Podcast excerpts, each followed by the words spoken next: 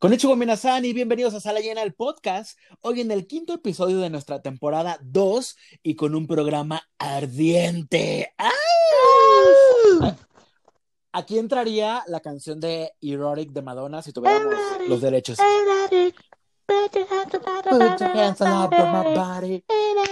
Esa, sí. Esa Eso, es, a lo que, es a lo que más llegamos porque pues obviamente no nos alcanza para los derechos, una disculpa. Pero bueno, mi nombre es Jorge Cole, reportando desde la Ciudad de México y ya lo escucharon también con su hermosísima voz y con su arnés puesto, David Alejandro desde California. Hola, así es, con un arnés puesto, también, con la, también, tengo, también tengo una faja, la body silhouette, para ver más todo cinturado pero muy contento, muy deseoso y muy ganoso de poder compartir Sí, porque la verdad no queríamos eh, dar nuestras recomendaciones de las series más románticas para ver, más cursis, más, más dulces. No, no. Ahorita estoy en un mood anti San Valentín. Entonces dije, David, bueno, vamos a hablar de cosas más ardientes, más sexuales, más tabús.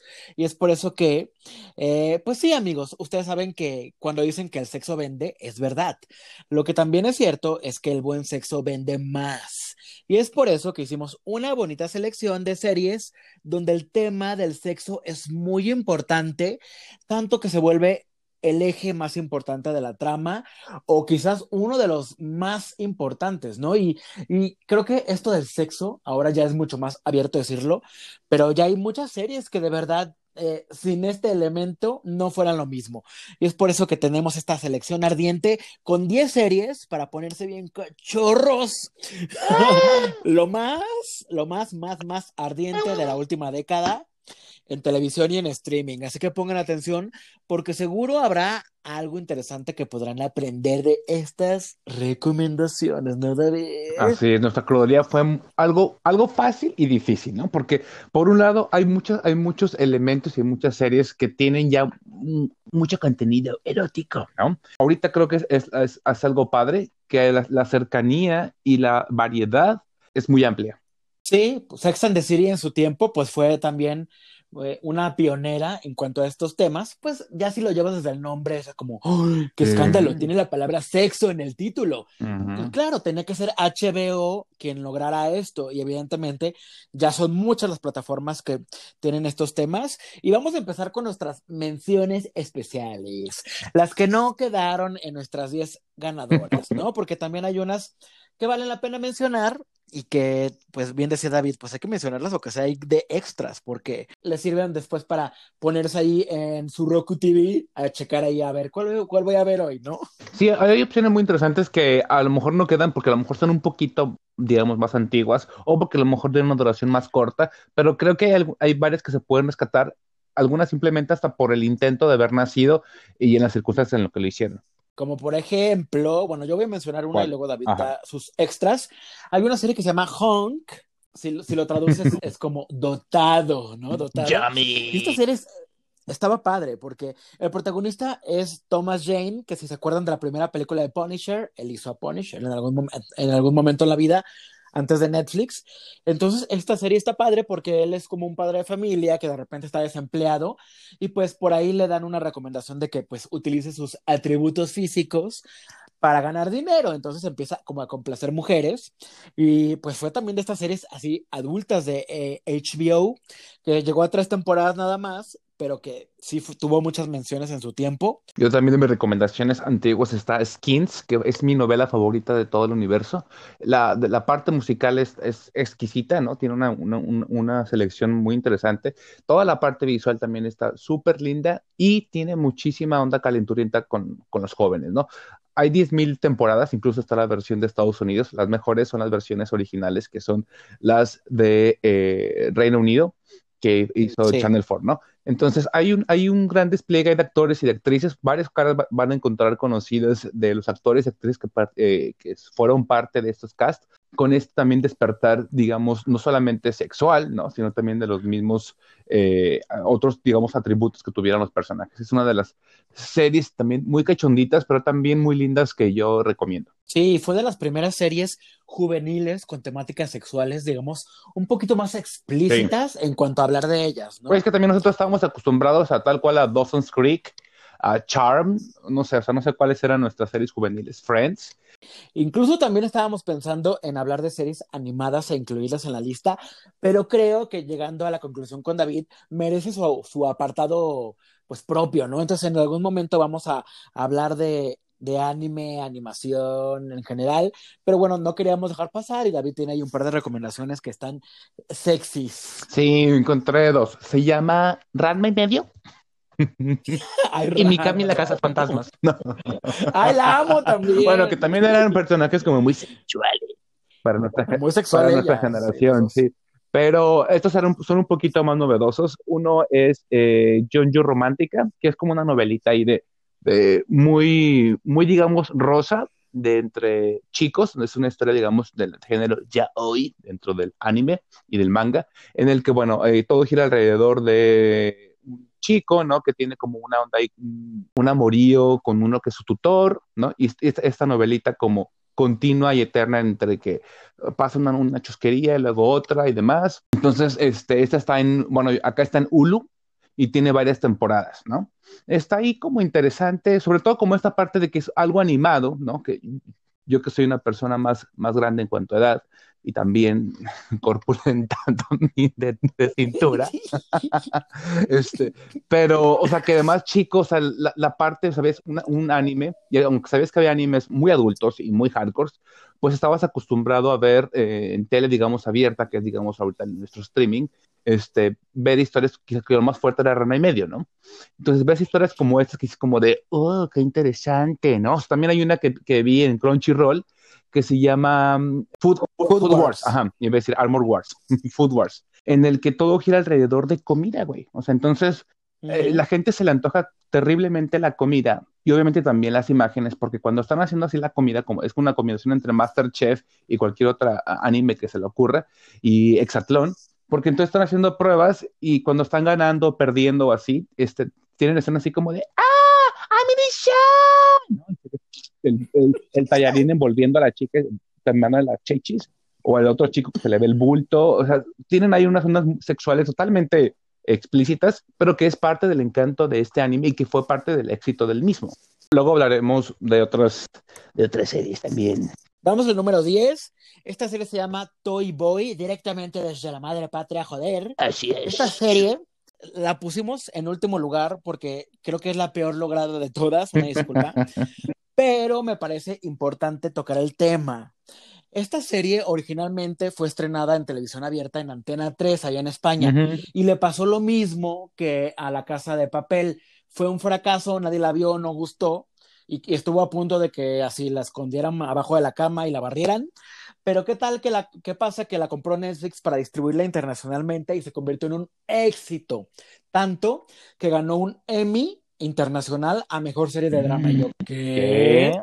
No lo puedo creer eso, ¿eh? eso no lo sabía, ¿eh? Y sí, me parece un poco particular porque en efecto yo creo que no es una serie tan buena, o sea, al final te envuelve porque es como una telenovela y creo que pues el tema sexual y el morbo y la cachondería de los protagonistas es evidentemente todo el gancho para esta serie y aquí hablamos de cómo, digamos, el sexo o las bajas pasiones o dejarte llevar por tus impulsos sexuales te puede meter en problemas.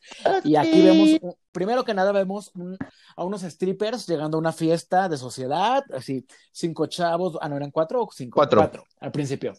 Eh, obviamente, guapísimos, acuerpados y demás. Y, y, después vemos ahí que pasa el tiempo porque a uno de estos chicos lo inculparon por un crimen, un asesinato que evidentemente no cometió. Entonces, pues ahí está el tema de de una joven abogada y muy sexy que la ayudará a, a, como a probar su inocencia, ¿no? Este chico que es, que, que, es bastante guapo. Y por otro lado está la mujer que es como la objeto del deseo la de él. fatal. Que, sí, que es como la, la, la MILF, la cougar, de la, de la cual este, este chavo, que casi casi por su culpa, él, está en la cárcel, él estuvo en la cárcel siete años, pero aún así sale de la cárcel y la desea. Es como, te deseo, tía, estos años en la cárcel solo hicieron que te deseara más. Y la otra así de, no, déjame, déjame, y así como entre, no, entre sí, no, pues ay, es un juego ahí. ay, no sean payasos, no me toques, ¿no? Así tal cual. Y ¡tras! se la vuelve a zambutir varias veces. Es, es un juego ahí entre descubrir quién fue el asesino, entre secretos, misterios del pasado, y evidentemente hay, hay un juego ahí cachondo porque este chavo trabaja en un bar de strippers junto a sus amigos de, de toda la vida, y pues son así, strippers, y obviamente salen sin camisa a la mitad del capítulo, pues evidentemente hay mucha tensión sexual, mucha cachondería, mucha cosa visual. Les digo que Netflix la salvó tanto que ya está renovada para una segunda temporada. Pero o la historia está muy, está muy, está muy mal lograda, ¿no? Está muy culera. Quisieron ser muy inclusivos, ¿no? Esta parte de que un- uno de los chicos es, eh, es sordo, no recuerdo si era sordo, sordomudo. Sí, sordomudo. Eh, que- que- el otro, bueno, el- el otro pues, chico, ne- el otro chico negro, ¿no? El otro Ujú. chico homosexual, ¿no? Y demás. Pero creo que no, no dan mucho a la historia. Está esta, esta chica que ya la veo como en, hasta en, en todas las sopas, ¿no? Como cuando antes nos en TV Azteca veías la novela de Silvia Navarro de Perla y se acababa las, la, la, la siguiente novela y ya volvía a empezar otra vez, otra vez Silvia Navarro. Es lo mismo con esta chica que, está, que, que salió en Elite y que salió en La Casa de Papel. Creo que es muy mala actriz, sobre todo. Ajá, ¿eh? entonces como, disculpa, ajá, entonces que como que me enfada de ver eso, pues que, me- que es mala actriz y verla otra vez, ay, es como que bien culero. Y el protagonista ni se diga, pues, ¿no? No puede ni siquiera hilar dos que tres palabras.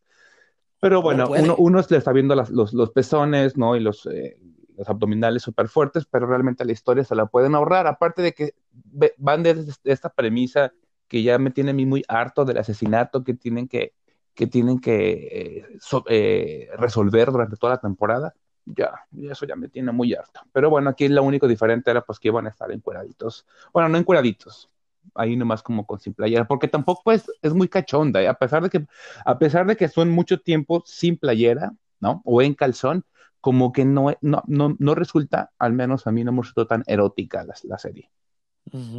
Sí, hay mucho deseo, pero a veces no se consuma tanto como debería. Como de pose nomás, ajá, mucho, mucho deseo, pero de Instagram, pues, o sea, mucho nomás. Sí. Sí, yo creo que le van a echar más ganas a todo ese, ese tema sexual en la segunda temporada porque entra un actor reconocido, sinceramente, por su físico.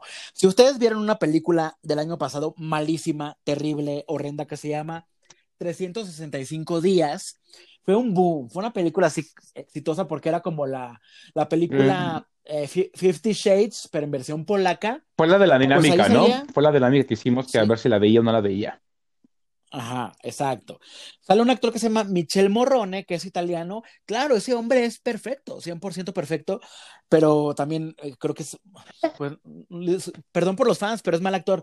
Pero bueno, ya está fichado para la segunda temporada de Toy Boy, entonces pues por lo menos están apostando para el taco de ojo. Yo la historia no sé, pero taco de ojo habrá mucho. Mm. Mejor vamos con el puesto número 9 y vamos con una serie mexicana.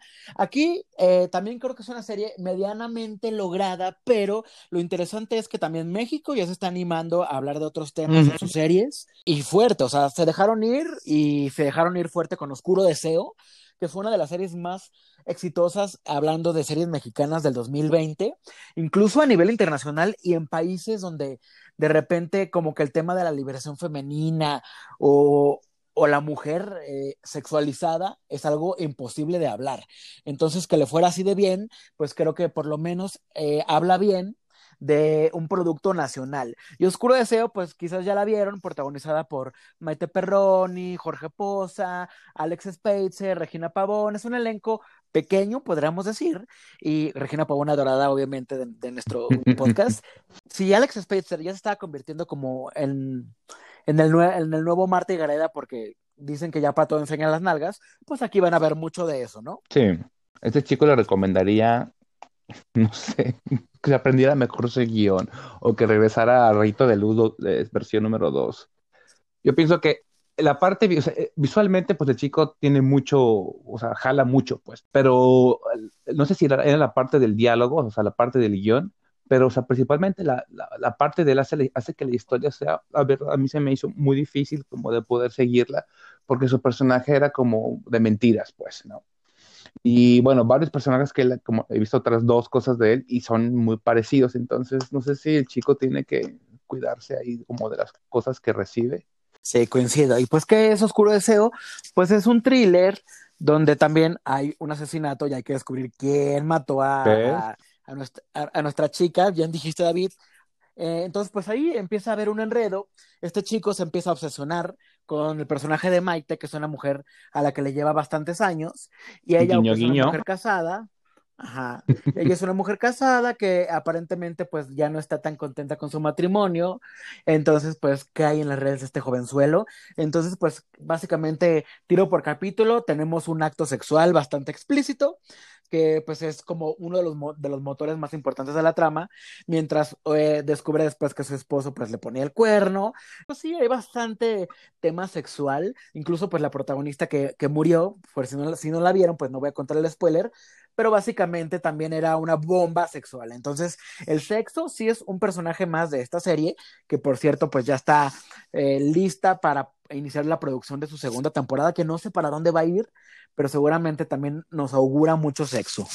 Y vámonos al número 8 con Girls. Girls es otra serie de HBO que me parece importante mencionarla porque también es una serie feminista.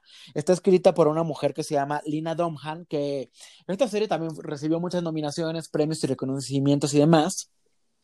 Y aunque quizás el feminismo podría ser uno de los ejes centrales, creo que al final el sexo se convirtió en un hilo conductor muy importante de la trama, en donde estas cuatro chicas que son amigas, pues van descubriendo y desarrollando su propia sexualidad en un Nueva York que Nueva York actual, ¿no? Es podría ser como la versión alternativa hipster hippie de Sex and the City. Sí, como rejuvenecida, digámoslo. Donde la protagonista, pues, eh, se desnuda, tiene sexo y tiene ahí un mensaje como de body positive, donde a ella no le importa tener kilos de más o vive su, bebe su sexualidad al 100 y tiene ahí un chacal novio eh, sexy feo, pero que, al que también hace sufrir un poco y pues es Adam Driver que justo fue como el momento en que este actor empezó como ahí a destacar, ¿no? Ya después lo vimos en Star Wars, lo vimos eh, peleando con Scarlett Johansson en Marriage Story, pero Adam Driver se convirtió como también en un... Sí, como en un símbolo muy fuerte, ¿no? Sexual.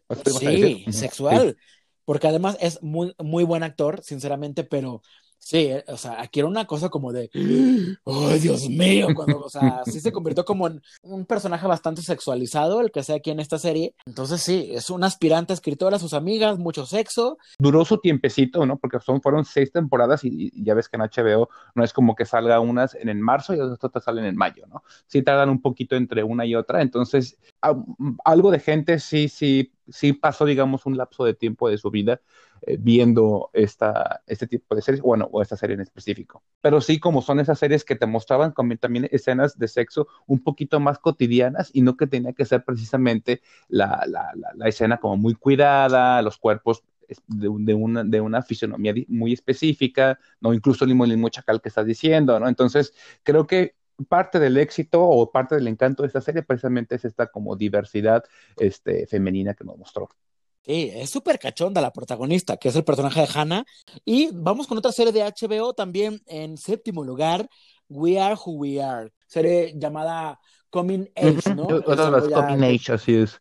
Muy gustadas esas series, ¿verdad? Pues sí, el director es este Luca Guadagnino, ¿no? Que es el mismo que hizo la de Call Me By Your Name y también la de Suspiria, ¿no? Entonces, bueno, si, si, les, si no les suena el nombre, bueno, es, se vende la, serie con, con, esto.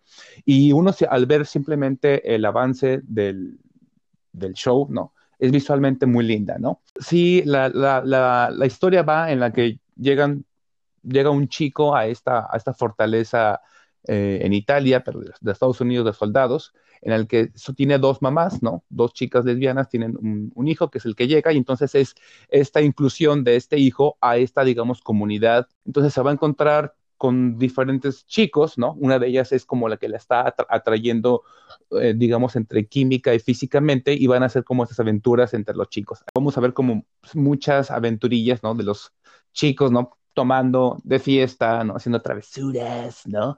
Este, pero si usted cree que va a encontrar como una historia muy, muy directa, ¿no? O muy básica, o como con problemas muy A, B, yo soy mala, tú eres buena, no va a pasar eso, ¿no? Vamos a ver personajes como un poquito ahí, ¿no? Que vamos a tener que ir descubriendo. Creo que va por ese mismo lado de que son adolescentes y de que los mismos adolescentes también hay un proceso, ¿no? De, de, de, descubrirse, no sé tú, baby, cuánto tiempo, cómo te descubriste poco a poco, pero este, creo que el, el, director, yo creo que más o menos creo que quiere dar como esa impresión, ¿no? De mostrar jóvenes como muy, entre comillas, normales o cercanos, en el aspecto como de no villanizar o ponernos a unos en un punto y a otros en otro, sino darnos ahí como una historia quizás un poco lenta, pero muy contemplativa, ¿no? Además. Y son ocho episodios nada sí, más, ¿eh? O sea. Si el niño le suena es porque era el niño que salía en eso, ¿no? Y que ya después salió en Shazam, es el niño este puberto que ahora ya creció, ya ve cosas pornográficas, ya tiene erecciones y ahora ya es un muchachito, ¿no? Entonces, ese es el, el digamos, el protagonista y la niña es una, es una chica que se llama Harper, que ella misma se define como una, este, ¿cómo se llama? Gender fluid, es decir, que no se va a encasillar en que si es binaria, no binaria, este, hombre, mujer, homosexual, etcétera, sino que es gender fluid. Y su personaje tiene que ver mucho eh, precisamente con, con, incluso con eso, porque hablan mucho de esta eh, identidad de género. Número 6 también es otra serie de HBO. Bueno, es que HBO se lleva todo lo mejor siempre. Esta es una serie que está actualmente por estrenar su segunda temporada y a David y a mí nos gusta Ay, mucho. nos encanta. Euforia. Ay, sí, güey. Pues porque habla precisamente igual de, de chavos, ¿no? Con, con, con, locura de amor, con locura en la ingle. No, y porque creo que sí tiene que ver mucho ondas, eh, obviamente hay, hay escenas, ¿no? Cachonditas, no. Muchas ondas como, también adolescentes, ¿no? Del despertar sexual de chicos eh, que tienen, no sé, primeras veces, ¿no? De las ciberfichas, de también ondas de esta precisamente, oh, se me fue el nombre, de Jules, ¿no? Que es una chica que anteriormente era un chico, ¿no? Y cómo fue este proceso de cambio, digamos, de sexo, ¿no? Y cómo fue el, el, enamoramiento ahora entonces con una de sus amigas. Es decir, creo que hay muchas, muchas cosas muy interesantes en las que sí tiene que ver mucho la parte sexual, pero también la parte del despertar. Sí, y yo creo que es una representación correcta de un personaje trans uh -huh. en, un, en un sentido romántico y en un sentido sexual, sí. que siempre eh, meter ese tipo de personajes a veces cae en burlas, en clichés, en, ex en exagerarlos, y aquí no, o sea, fue, es una forma de incluirlo de una forma muy orgánica, mostrarlo como también un personaje sexual con deseos Uh -huh. y, y que encaja bien como cualquier otro miembro de una sociedad. Entonces, eso está, creo que muy bien. Y otros personajes secundarios que también son interesantes es, por ejemplo, hay una amiga de, de este grupo que es una chica que igual que Hannah de Girls, es un, eh, tiene sobrepeso y hace como este tema de, en vez de sentirse mal, hace como embrace uh -huh. todo eso y... y Barbie ¿no? Grabar, la actriz. Ajá, a, a, grabar sus videos cachondos y ella con, se empodera, se pone sus, sus ropitas sexuales, se pone ahí en la webcam y todo. Después no le salen las cosas tan bien, pero creo que también es una forma en, en cómo los personajes van descubriendo su propia sexualidad y la aceptan y la asumen y viven con las consecuencias de sus actos. Sí, aparte, eh, o sea, lo que dijiste está chingoncísimo. Aparte de que una, una chica trans este, sea como el estandarte de la serie y que realmente, o sea, eh, tanto ella como, bueno, como Zendaya y toda la parte de los, de los chiquillos hayan como puesto como un, un, también como una moda, ¿no? Como en cuanto a, digo, obviamente son tendencias, ¿no? Pero el maquillaje, ¿no? Las uñas, la ropa, el cabello. Y bueno, vamos a ver qué nos espera en la segunda temporada. Ya estamos así de, ¡oh, ya que estrene! Ay, sí. En el número 5 tenemos Bonding. Es una serie de Netflix que a mí me gusta mucho, que este año recién estrenó su segunda temporada. Y es una serie súper corta que en dos sentadas literal te la puedes echar, porque cada temporada tiene ocho capítulos, pero duran eh, la primera temporada duran menos de 15 minutos uh -huh. cada uno. Y en esta segunda ya hay unos de 20, un poquito más larguitos, pero ninguno pasa de 20 minutos en realidad. Y es una comedia donde eh, hay dos protagonistas. Una chica que básicamente es una dominatrix profesional. Eh, se dedica a ser una estudiante de psiquiatría. Y en las noches, pues, tiene ahí su, su tema ahí en el calabozo. Uh -huh su alter ego, donde es la eh, Mistress May y le da latigazos allá a muchos chicos malos. Y por otro lado está su mejor amigo, que es su mejor amigo gay, que él quiere convertirse como en una estrella del stand-up, entonces pues como que no le sale nada de esto y de repente esta chica lo contrata como su asistente Y él va descubriendo cómo integrar el tema de la comedia al tema del sadomasoquismo. Y está padre porque vemos temas fuertes de tratar, como es todo este tema de, de la sumisión, ah, e, el bondage, el, el oríname la espalda, el pégame, el disfrázate, el, o sea, eh, cosas muy kinkies ahí del bajo mundo que existen, evidentemente, y que de repente es como... Y aquí lo tratan de una forma muy fresca, con una comedia eh, tal cual muy ligera, divertida. Y pues es eso, o sea, es una serie muy corta de ver, explora estos temas que a lo mejor con otro tono pudieran ser como más peligrosos de tratar, pero que aquí te lo hacen ver de una forma tan natural que pues te da risa. Sí, está muy padre. Yo creo que eh, tomaron mucho en cuenta, yo creo que los, los temas que iban a abarcar con el, como con el guion, los actores, ¿no? Como con toda la preparación, porque como dices, es muy digerible toda la historia, son 20 minutitos o 15 o 25 según, porque me acuerdo que la veía en elíptica, ¿no? Te está contando que estaban, la ponía en mi elíptica, la temporada 1, y ahí me agarré y estaba yo viéndolo, y estaba divertido. Algunas veces me daba un poquito de pena, no por el, no por el de esta, sino porque visualmente sabíamos algunas nalgas, ¿no? Que le estaban haciendo fisting a un monito, ¿no? O sea, cositas así como no, no muy explícitas, pero obviamente se veía algo, ¿no? Sí, no se asusten, ¿eh? Lo peor que puede pasar es está muy divertida Ajá, agarrando látigo a las esposas. Y... Oye, vamos con otra serie que está en el número 4, se llama Normal People. Eh, en muchísimos listados quedó como una de las mejores series del 2020 y estoy de acuerdo. Eh, sinceramente, eh, sí me voló la cabeza. La pueden ver en Stars Play antes de que se me olvide. Y es una serie irlandesa que básicamente habla de una relación de dos chicos, muy diferentes también entre ellos. todo sucede en una escuela inicialmente ambos son compañeritos de clases, podríamos decir, pero ella es la típica nerd que, que no tiene amigos, que, que, es como amargada, y este chavo que es como, pues, un, es popular, es como medio bully y demás. Juega rugby, pero ¿no?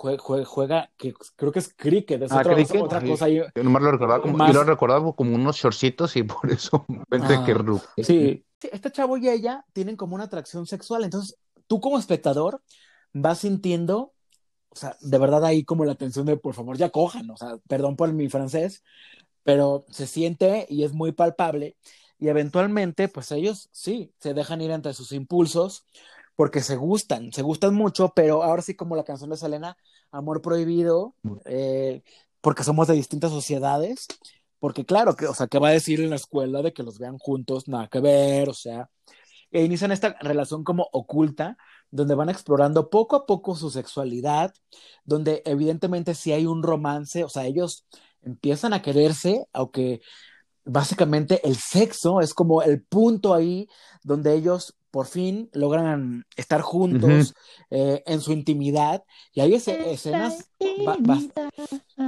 la intimidad así tal cual. Eh, hay escenas bastante explícitas incluso hubo una coach para las escenas sexuales, porque era muy importante mostrarlas de una forma en que no fuera de, a ver, ya encuérense, a ver, este, agárrense la cheche, o sea, era como un poquito hasta coreografiada en el sentido de que querían representar correctamente el tema sexual en esta relación de dos opuestos para que, digamos, se lograra el objetivo, ¿no? De ir mostrando su madurez, eh, pues digamos, física y sexual, pero también eh, una madurez de ellos como individuos. wow, es que es muy buena serie, es una serie corta también, de 12 episodios, y estos chavos también son talentos jóvenes. Es una serie también muy contemplativa, ¿no? ¿Verdad? Este, incluso hasta esta onda como de escucharlos con el acento de, de, otro inglés también está como ahí, te, como que te envuelve muy fácil. Y vemos también a la, a las, a la, a la pareja, ¿no? Pasar en el tiempo, es decir, no se quedan como solamente en la parte de, del Colegio de los Encinos, sino que lo vemos en diferentes otros momentos de sus vidas. Entonces también vemos como otras contrapartes de los mismos personajes en los que a veces te puedes identificar de una manera como, como oye, pero ¿por qué antes hacía esto y antes ahora esto? Es una, es una serie visualmente muy linda y también el, como la, la, la trama que tiene, ¿no? De cómo se va llevando como esta relación y creo que como dice Cole, es de las cosas más eh, lindas y rescatables del 2020. Sí, y eso me lleva al puesto número 3 con otra serie que también juega mucho con, con no ofrecer una trama tradicional, porque sí se va un poquito más a lo poético, a, a, encontrarle quizás hasta el doble sentido, porque es el título que se llama I Love Dick.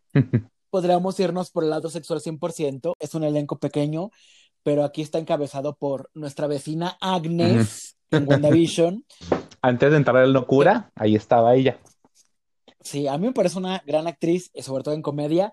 Es Catherine Hahn, quien tiene una fascinación con el personaje que hace Kevin Bacon. Kevin Bacon, digamos que en la historia es como eh, un curador de arte, que da ahí como cursos ahí chistosos, y el personaje que hace eh, Catherine Hahn llega con su esposo, el esposo ya en sus 50 y en sus 40, obviamente un matrimonio de años, ya aburridos, que pues ni tienen sexo ni nada, y, viajan a un pueblito ahí abandonado en Texas, a, sí, a tomar un curso ahí con ese señor. Ellos se llegan a obsesionar con él, pero de una forma platónica, donde lo idealizan como un ser totalmente sexualizado, donde obviamente piensan en él y se excitan. Y piensas que es ella, ¿no? La que, la que va a, a quedarse como enganchada con, con Kevin Bacon, pero después te das cuenta que no, como dices, es la pareja, no, que realmente se engancha con este sujeto. Sí, entonces entran en un juego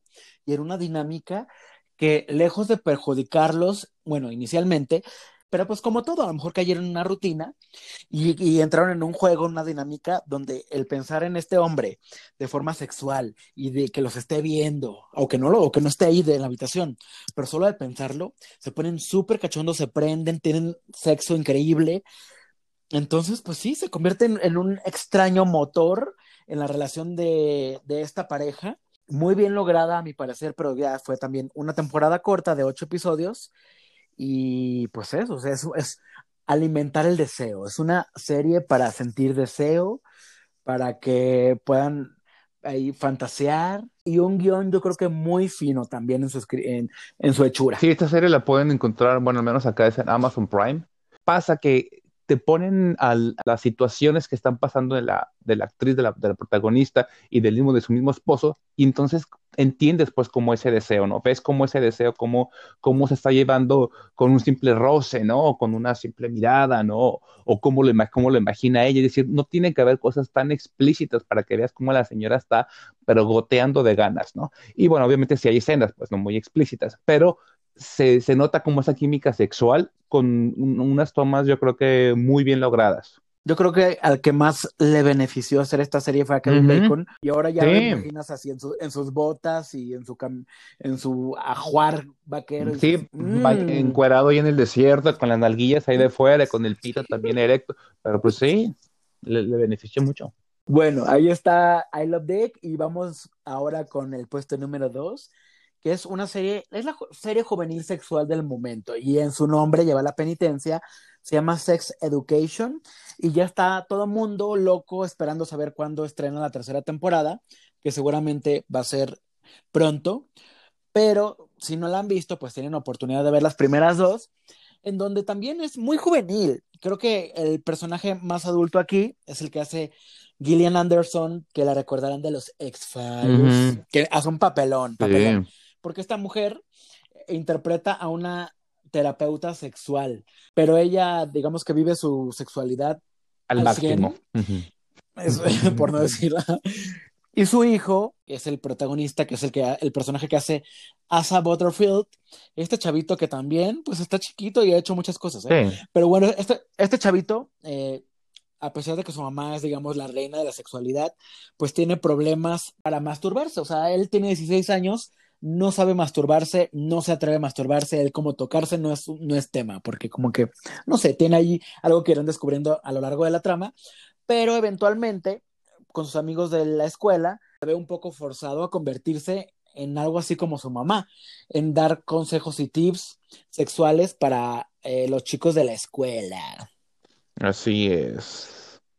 Pues esta serie yo creo que es muy fresca, es muy fresca y viene a cumplir como como ese tipo de programas, o de, en su tiempo, por ejemplo, para mí, ¿no? De, revistas, ¿no? Como tipo La Eres, ¿no? O por esos programitas así como de, como entre para chavos más grandes que veías para ver qué, qué información tomabas y como que de ahí te calentaba un poquito la ingle, pero también como que querías saber como de, oye, pero ¿a qué se refieren con esto, no? O sea, ¿qué es sexo oral? O sea, que significa que es como hablar con groserías mientras tienes sexo, ¿no? O sea, como que todo ese tipo de, de, de, de mentales que tienes en, en la cabeza creo que ese tipo de series como que sí aterrizan un poquito más, porque es, es un poquito, digo, pues la temática es, es como muy, muy digerida, pues, ¿no? O sea, como muy para, muy para chavitos. Sí les cumple muy bien a ese nicho al que están dirigidos. Sí, porque cumple con su parte de cachondería, porque sí hay sexo, evidentemente.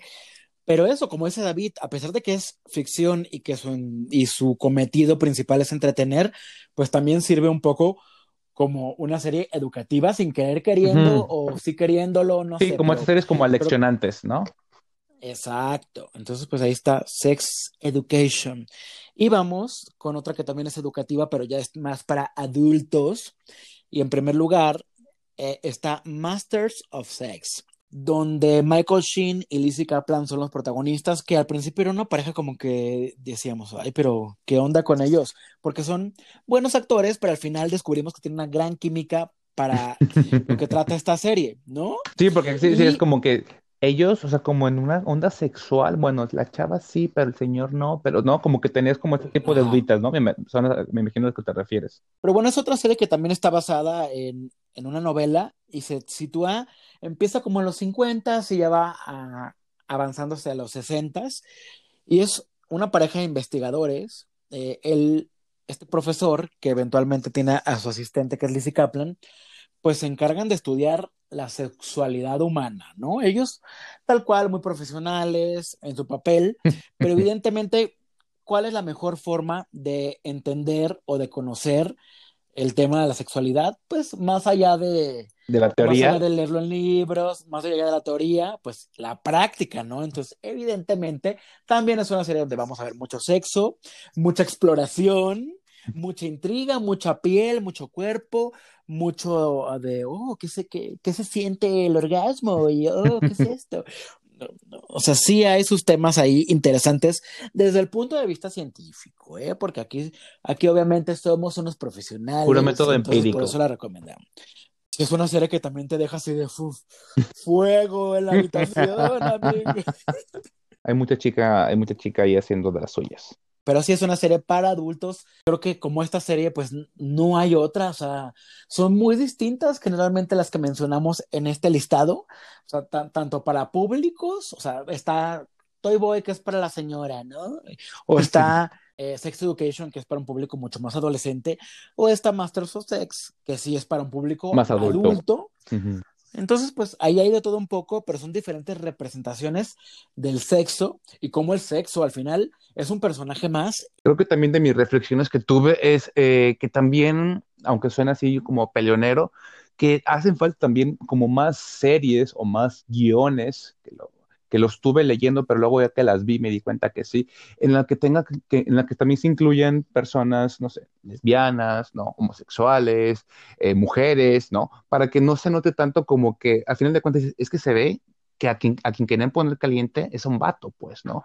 O se ve que esta mujer, o sea, que las mujeres no harían eso, o sea, no, no sé, no se van a bajar los calzones así mientras están haciendo esto porque no, no es natural, pues, ¿no? Entonces sí me di cuenta de eso para que sobre todo yo creo que las dinámicas y las series se, sigan siendo como más fluidas, pero también cada vez más realistas y nos pongan, no porque queramos ver siempre la realidad como muy, muy, muy cercana, pero sí para tener una cercanía mucho más, eh, yo creo que eh, táctil, ¿no? Como mucho más sensitiva de algo tan importante como lo es precisamente el sexo. Para, para, buscar el placer, lo único que voy a hacer ahorita mismo es comerme un Snickers Almond, que sinceramente es, está muy rico. ¿Almond? con eso voy a quedar feliz. Almond. ¿Al, al, ¿Almandro? ¿Al, ¿Armando? No, almond oh, oh. de almendra. Ah. Snickers Almond o almendra. Es una vale. cosa deliciosa. Ay, qué placer comerse, comerse un Snickers. Pero bueno, Amigos, así terminamos con nuestro programa de hoy. pero muy importante recomendarles que vayan a nuestras ciberfichas, porque tenemos giveaways padrísimos para que se lleven un bonito regalo hasta la puerta de su casa, cortesía de sala llena. Así que, ¿qué tienen que hacer, David? ¿Visitar qué? Visitar una página que se llama videosxcachondostocame.com. No, visita nuestras redes sociales. Estamos en todas. Sí, estamos. Dominación mundial. Estamos en Instagram, estamos en YouTube, estamos en Twitter, estamos en Facebook, estamos hasta en TikTok haciendo ahí coreografías chuscas. Pero la, vayan al giveaway que está en Instagram, no.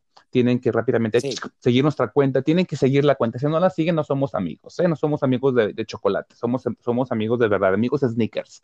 Entonces, este, hay que seguir la cuenta, hay que eh, taguear a dos amistades, ¿no? Dos, a dos ciberamistades, para que también esas dos ciberamistades puedan, si quieren, participar, ¿no? Pueden participar la cantidad de veces que se les antoje y que se les hinche para que puedan participar y ganarse un hermosísimo Funko de los luchadores de Marvel. Sí, súper fácil, porque aquí no es de que, bueno, y después invita a tres amigos y diles que posteen y Sí, ponos que cinco razones por las que quisieras ganar. No, no, no, aquí la verdad es que les agradecemos mucho por seguirnos, apoyarnos y por eso, pues, somos espléndidos y les damos este tipo de regalos, porque queremos que sigan escuchando Podcast a la Llena y nos sigan por todos lados. Yo soy Jorge Col, me despido desde la Ciudad de México y pues muchas gracias David por estar aquí cada semana con nosotros. Sí, yo soy David Alejandro y muchísimas gracias a todas las personas que nos han dado eh, mensajes bonitos y positivos y también negativos. pues pónganse a ver series y pónganse cachondos, pero vean, lo, lo importante es aquí ver, consumir y disfrutar. Y actuar. Así que esto fue Sala Llena y nos escuchamos en la próxima. Bye.